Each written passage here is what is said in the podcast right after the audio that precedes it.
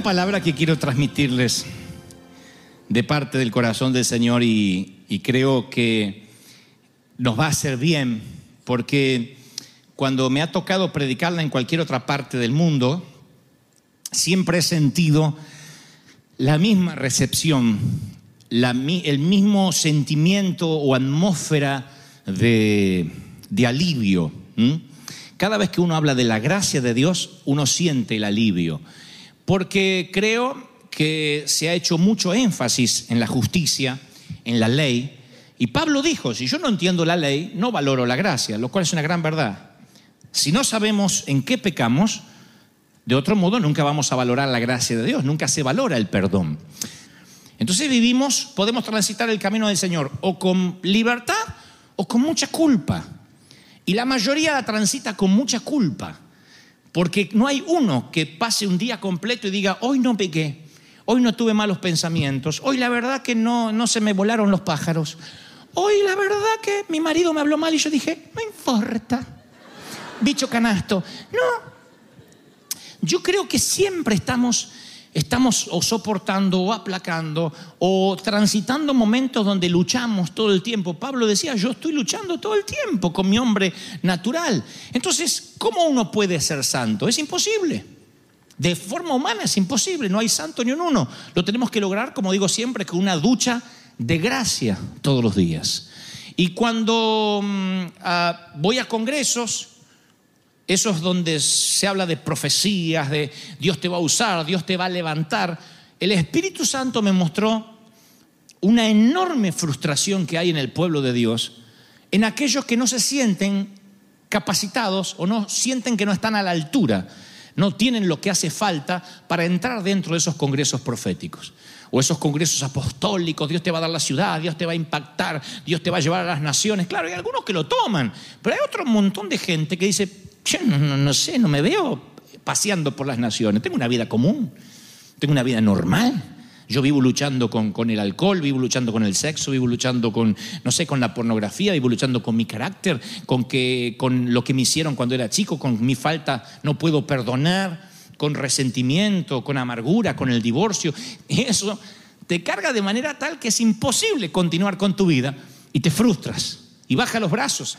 Entonces a veces voy al punto, voy a los congresos y traigo esta palabra que sentí del Espíritu Santo de regalárselas ahora, en el servicio de las 9 de la mañana, que es aquella orden que Dios le da a un profeta que pertenecía a este profeta a una de las tribus más pequeñas de Israel, la tribu de Rubén. Esto ocurre cuando el profeta tiene unos 72 años de edad. La historia transcurre 700 años antes de Cristo. Yo he hablado muchas veces de este profeta para referirme a la gracia. Es un hombre que con 72 años está soltero en los tiempos donde la gente vivía un promedio de 300 años. Así que por consecuencia y por una cuestión lógica, este hombre sería lo que hoy es un cuarentón. ¿No es cierto? Un hombre de 40 años o un treintón como el pastor. un cuarentón que parece menos. Bueno, pero esa, esa, es, la, esa es la idea. Bueno, esos 70 años el viejo, ¿quién lo va a agarrar? No, es un hombre que tiene 70, el promedio que vivían 300. ¿eh? El hombre tiene 40 años aproximadamente en esa época y se está guardando para la mujer de sus sueños. Tiene sueños, la Biblia dice, no dice que, que él tenga don de continencia, que él haya hecho un voto de castidad, que sea eunuco. Si no, la Biblia daría luz respecto a eso. No, la Biblia dice que no, que es un hombre soltero y, y es un hombre que quiere hacer las cosas bien, no se apura, no toma una determinación que la, cual puede producir luego en un arrepentimiento. Así que está esperando la orden de Dios y Dios habla con él. Se llama Oseas, es uno de los profetas menores, así se los conoce en el, en- en el orden escritural de la Biblia. Y Dios le dice a Oseas que viene palabra de Dios sobre él y le da una orden. Cuando Dios da órdenes a los profetas, son cosas del estilo, ve y libera a mi pueblo, en el caso de Moisés. Sal de tu tierra y tu parentela, te diré dónde vas a vivir, en el caso de Abraham. Ve y predica, pregona contra Nínive. Jonás. A cada uno Dios le da una orden que casi siempre tiene que ver con ministerio. Pero este profeta llama la atención porque tiene que ver con sentimientos. Tiene que ver con Dios inmiscuyéndose en su vida personal. Y dice Dios, ha llegado el momento que consigas esposa. Creo que el corazón de Oseas salta, no puede, no puede creer, ha llegado 72 años esperando a la mujer. Es un hombre que estoy seguro que no anduvo de novio por ahí, hasta es virgen de labios. No anduvo besuqueando a nadie. Y dice, realmente, bueno, voy a tener que aprender a besar porque estuve siendo tanto tiempo estudiando para profeta y ahora voy a ser el esposo de alguien. Y Dios dice, ve y quiero que te elijas una prostituta como mujer, una ramera, una mujer, como digo siempre, que le paguen por los favores sexuales que ella dispensa a los hombres eventuales que pasan por su vida. Así que Oseas, yo me puse a pensar, porque la Biblia dice que inmediatamente va, la encuentra y se casa. Pero bueno, hay una historia que no está escrita aquí, que, que yo lleno los espacios en blanco y, y me imagino que él tiene que buscarla. ¿En dónde se busca una mujer que trabaja de este oficio? No en los templos, no en donde frecuenta por lo general Oseas. Tiene que ir a prostíbulos, tiene que ir a bares, tiene que ir a esos sitios, tiene que preguntar. ¿A quién le pregunta si él va a una escuela de profetas y se supone que nadie sabe nada de estos temas? No puede googlear, no puede meterse en, internet y ver, a ver, chicasfáciles.com, no puede. Ninguno busque ese sitio, no sé, se me acaba de ocurrir. ¿Dónde la busca? Así que tiene que, o sea, meterse en un mundo donde se va a ensuciar las manos en el eh, trayecto. Tiene que preguntar, hey, hey, hey, escúcheme, va a la carnicería y dice, mire, no sé cómo decirle esto, pero quiero casarme. Oh, qué bueno, don Oseas, qué lindo. Y así no come el asado solo, sé. Y usted no tiene nadie. Tengo una cuñada que gusta. No, no, no, tiene que ser otra característica, me está pidiendo el Señor. Ah, esta cuñada es trabajadora, nunca tuvo novio. No, no, no, tiene que ser una que tuvo. Mucho. Bueno, tengo ahí otra cuñada más rapidita que... No, más. Y no dan con la clave. Yo digo, ¿dónde la busca? ¿Dónde? Finalmente creo que Oseas tiene que meterse en esos sitios donde hay hombres solos, esos hombres que creen tocar el cielo con las manos, pero tocan el infierno con el alma, cuando están con esas mujeres unos pocos minutos y luego le arrojan unas monedas porque han sido usadas. Así que Oseas se mete en esos bares o en esos sitios y me imagino también quienes conocen al profeta, porque los profetas eran conocidos. Y Dios no le dice, vete a una ciudad lejana donde nadie te conozca, donde empieces de nuevo con un seudónimo y te buscas una esposa.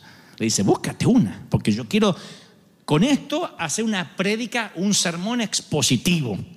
Yo quiero dar un ejemplo a Israel y te necesito como ejemplo. Así que Oseas, creo, imagino que no le dice nada a nadie, va y se acerca a una, dice que ahí encuentra una mujer que se llama Gomer. Y cuando la encuentra, se presenta, le dice, yo soy el profeta Oseas. Gomer dice, opa, no pensé que los profetas andaban por acá, mientras que tiene un whisky así en las rocas.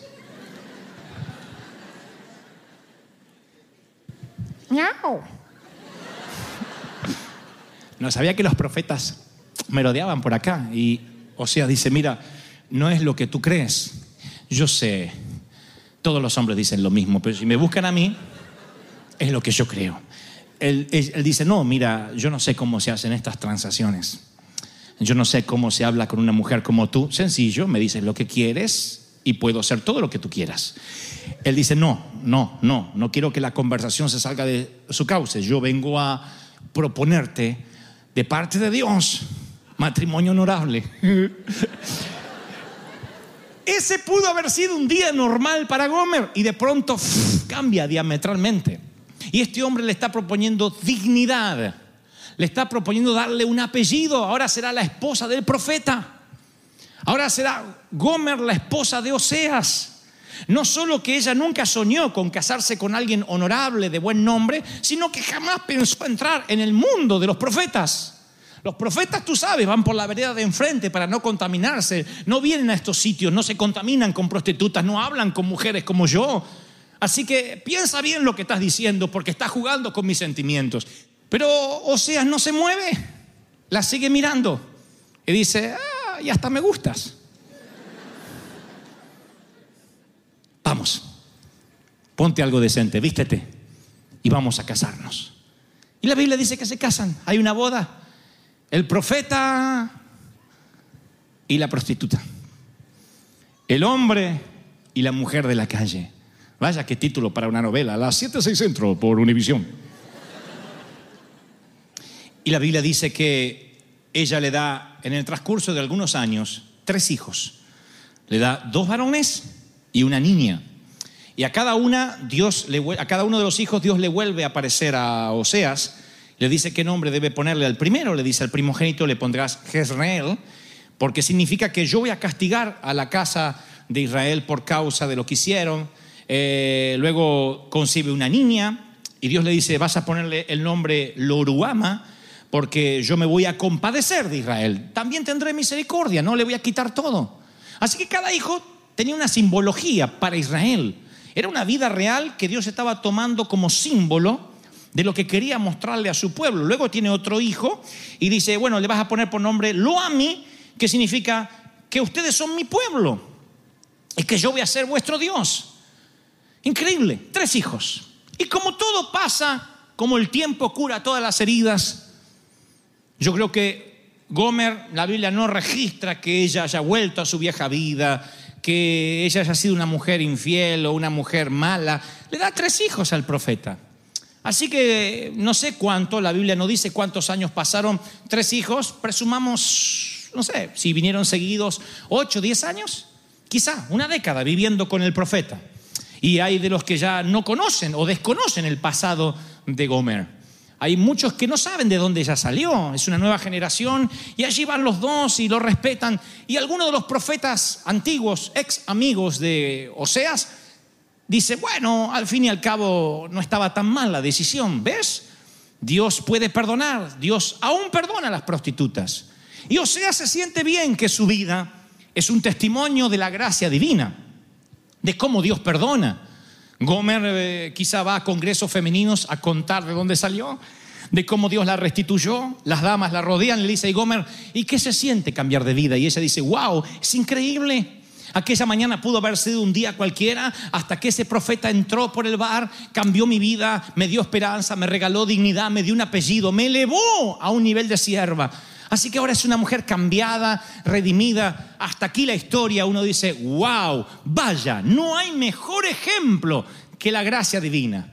Alguien que está en lo más bajo del escalafón social, del ecosistema humano, está menos 10. Y Dios la levanta al valor máximo que una dama puede tener, esposa de, señora de, digna, con apellido. Eso es gracia divina. ¿Hasta aquí cuántos dicen eso es gracia divina y dicen amén? Eso es gracia. Eso es gracia. La gracia no es ya te perdonó y no te va a volver a perdonar. La gracia no es perdón hasta que agotas el crédito y luego estás en rojo. Vas a collection. La gracia es gracia, siempre. Y sé que esto molesta a otros colegas cuando lo digo porque dicen, estás haciendo libertinaje y apología del pecado. No, es la gracia que está en la Biblia una y otra vez. El Señor me dice, yo te vuelvo a perdonar, yo te vuelvo a elegir. Eres mío y nadie arrebata de mi mano lo que yo he comprado con precio de sangre. Aleluya. Para los que no conocen la historia no se imaginarán lo que ocurre ahora. Tres hijos le da Gomer a Oseas, ¿correcto? Un día, la Biblia narra que Oseas llega a su casa, cuelga su sombrero y dice, querida, llegué y no siente olor a la lasaña. Nadie está cocinando hoy. Piensa que está enferma, que está dormida. La busca y halla un papel sobre la cama matrimonial que dice más o menos lo siguiente. Querido Osi, Osito mío, sabes, he estado pensando que yo no nací para esta vida. Así que lo único que tengo que agradecerte son los tres maravillosos hijos, que trataré de verlos de alguna forma, pero he decidido que me volveré a mis amantes, volveré a la prostitución. Al fin y al cabo esa es mi esencia, no puedo cambiar. Iré y estaré con ellos. No me busques, no vale la pena que te rebajes a que me rescates porque no quiero ser rescatada. Quiero volver a mi vieja vida, extraño mis amigas, extraño la libertad, no quiero hijos, no quiero saber de pañales, ni de colegio, ni de universidad. Así que ocúpate de los tres chicos. Eres un profeta respetado. Bien, cientos de mujeres morirán por compartir la vida contigo. Puedes armarte un buen perfil en Facebook y decir eh, soltero. Creo que tu lucha terminó. He visto cómo con vergüenza te sonrojabas cuando alguien me reconocía de la vieja vida.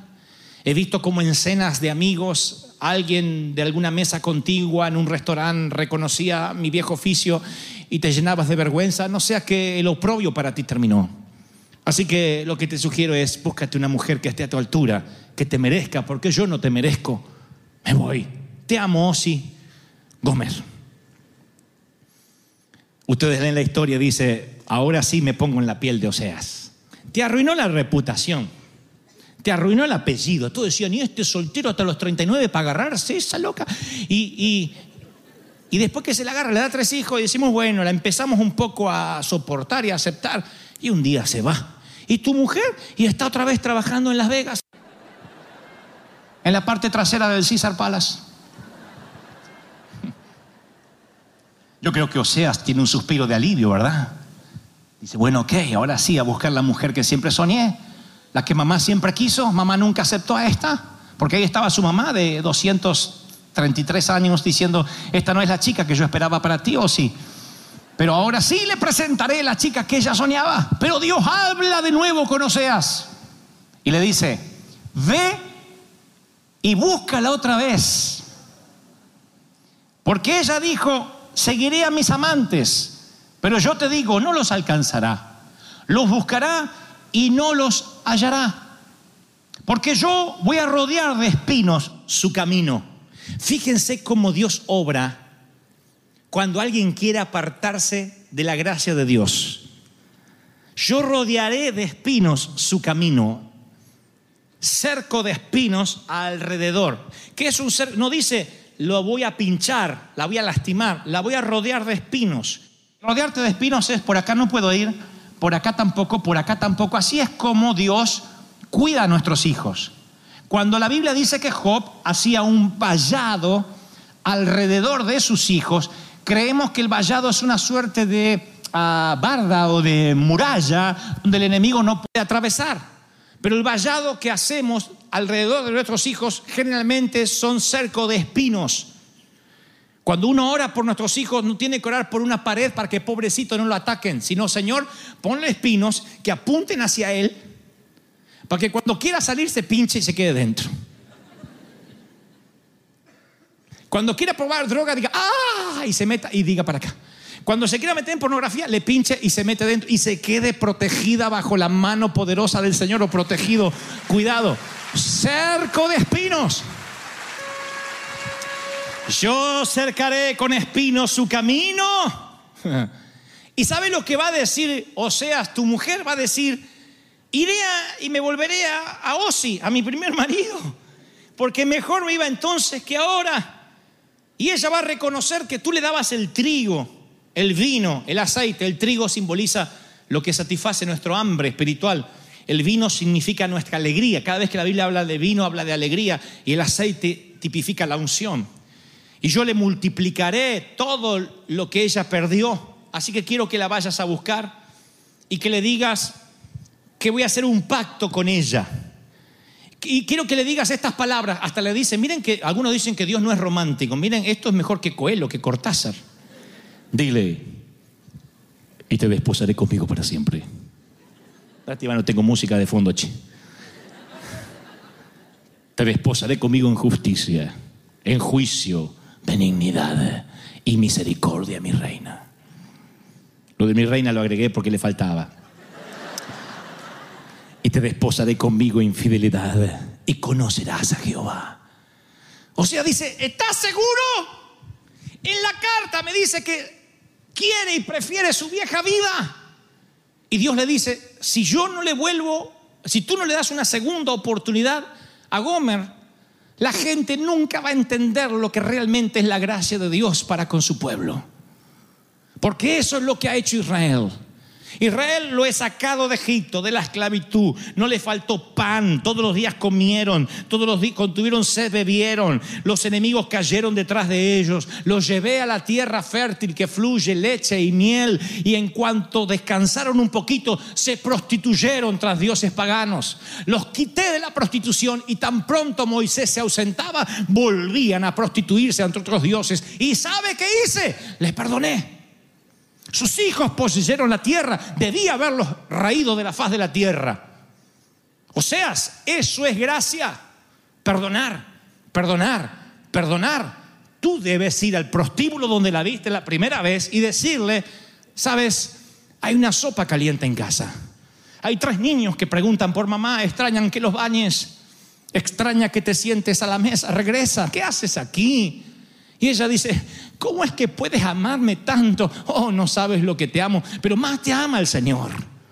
Y cada vez que cuento esta historia le digo a las, a los, al público, a los oyentes, que esta historia no tiene que ver con Oseas y Gomer, no tiene que ver con Israel, el Israel obstinado y Dios, tiene que ver con tú y el Señor hoy. Es la historia más actual de la gracia que encontrarás. Porque eso es lo que ocurre con nosotros. Un día el Señor nos perdona, nos redime, nos limpia y luego caemos. Y caemos. Y caemos y decimos, ya agoté al Señor. El Señor está agotado. Hablen con nuestros jóvenes y les dirán, no, no quiero meterme en la iglesia porque hasta que no resuelva mi problema, estoy ofendiendo a Dios. Y Dios dice, no me ofendes. Me ofendes cuando subestimas mi sangre. Cuando crees que mi sangre se agotó, ya no hay más sangre para ti. Cuando dices, está bien, es que la fregué tantas veces que tú no me vas a querer, no cuestiones mi amor, porque yo he pagado un precio muy alto para que un pecado te arrebate de mi mano. Eres mía, eres mío, y yo no he perdido el interés en ti. Yo no he perdido el amor que tengo por ti. Yo te necesito. Santo eres. Yo no he perdido lo que siento. ¿Estás siguiendo esta historia, sí o no? Sabes, siempre tienes que ser honesto con Dios. No me cansaré de decírtelo. Tienes que ser lo más honesto que puedas. Si es posible, brutalmente honesto. No trates de adornar con palabras tu oración porque escuchaste que así se ora. Tú tienes que ser honesto, honesta. Decirle, Señor, este soy yo. Y no hacer esfuerzo por cambiar, porque no vas a poder cambiar humanamente. Decirle, aquí estoy. ¿Puedes hacer algo conmigo? Porque este soy, esto es lo que siento, esto es lo que me pasa. Y verás que el Señor siempre regresa a ese sitio oscuro de tu alma, te extiende la mano y te vuelve a sacar. Siempre, siempre Él, Él sabe, Él sabe exactamente dónde buscarte. Como un padre que lucha con el alcoholismo de su hijo con la drogadicción de su hijo. Y cada vez que él cierra la puerta enojado y pega un portazo y dice, me voy a esta casa, él dice que lo ama y siente que su amor no va a cambiar. Quisiera agarrarlo y decir, no salga de acá, pero es grande, tiene más de veintitantos años y sabe que insultará, hará lo de siempre y luego esperará el llamado. Señor fulano de tal, usted tiene un hijo así, está aquí, en la cárcel, en la comisaría. ¿Sabe dónde es? sí, sí sé dónde es. Lo he ido a buscar tantas veces. Habrá un momento que el padre diga, no, no, no, no, ya no lo buscaré más. Quédenselo. Porque al fin y al cabo lo traigo y después de dos meses de andar bien se vuelve a ir. ¿Habrá un padre que diga eso? Creo que los padres decimos, ahí voy. Y tu esposa dice, ¿otra vez? Otra vez. ¿Qué hijo nos tocó, eh?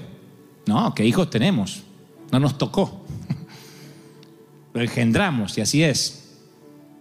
¿Lo traes? Prepararé algo de comer. Prepara algo de comer y ten el baño listo. Voy a buscarlo. Y otra vez el padre entra a la cárcel. Está entre los presos más peligrosos, entre algunos borrachos. Es él. Y él avergonzado otra vez dice, pa, lo siento, vamos, vamos. Y lo lleva a casa. Tú dices, ¿un padre puede hacer eso cuántas veces? ¿Tres, cuatro, seis, mil, un millón? Millones. Mientras tengas piernas fuertes para irlo a buscar, ¿o no? Si eres padre, nunca soportarás que alguien te diga, ¡eh, ya está, deja a tu hijo! No te mereces un hijo así. Oh, no, tú eres madre. Y lo amarás, y lo visitarás, y tendrás misericordia. El padre te ama tanto que te va a buscar una y otra vez. Y te sientes avergonzado por lo que hiciste, y, tú, y el Señor dice, simplemente no hables, vamos, arréglate, bañate y siéntate a la mesa. Y celebremos con un gran cordero porque el que se había ido ha vuelto. Eso es la gracia de Dios. Esa es la misericordia divina. Ve y busca a Gomer y dile, te desposaré conmigo para siempre, en justicia, benignidad, fidelidad. Y lo pasado, pisado, aunque haya que pisarlo hoy y mañana y pasado, esa es la gracia bien entendida. ¿Qué tienes que hacer? Recibirla. No puedes hacer nada para merecerla, ni orar más para justificarla. Gracia es perdón inmerecido. Gracia no es justicia. Gracia es aquello que no merecías, pero se te regala, se te da. Eso ya debería ser un motivo para estar en su presencia, decirle, Señor, me amaste tanto, por eso me trajiste aquí.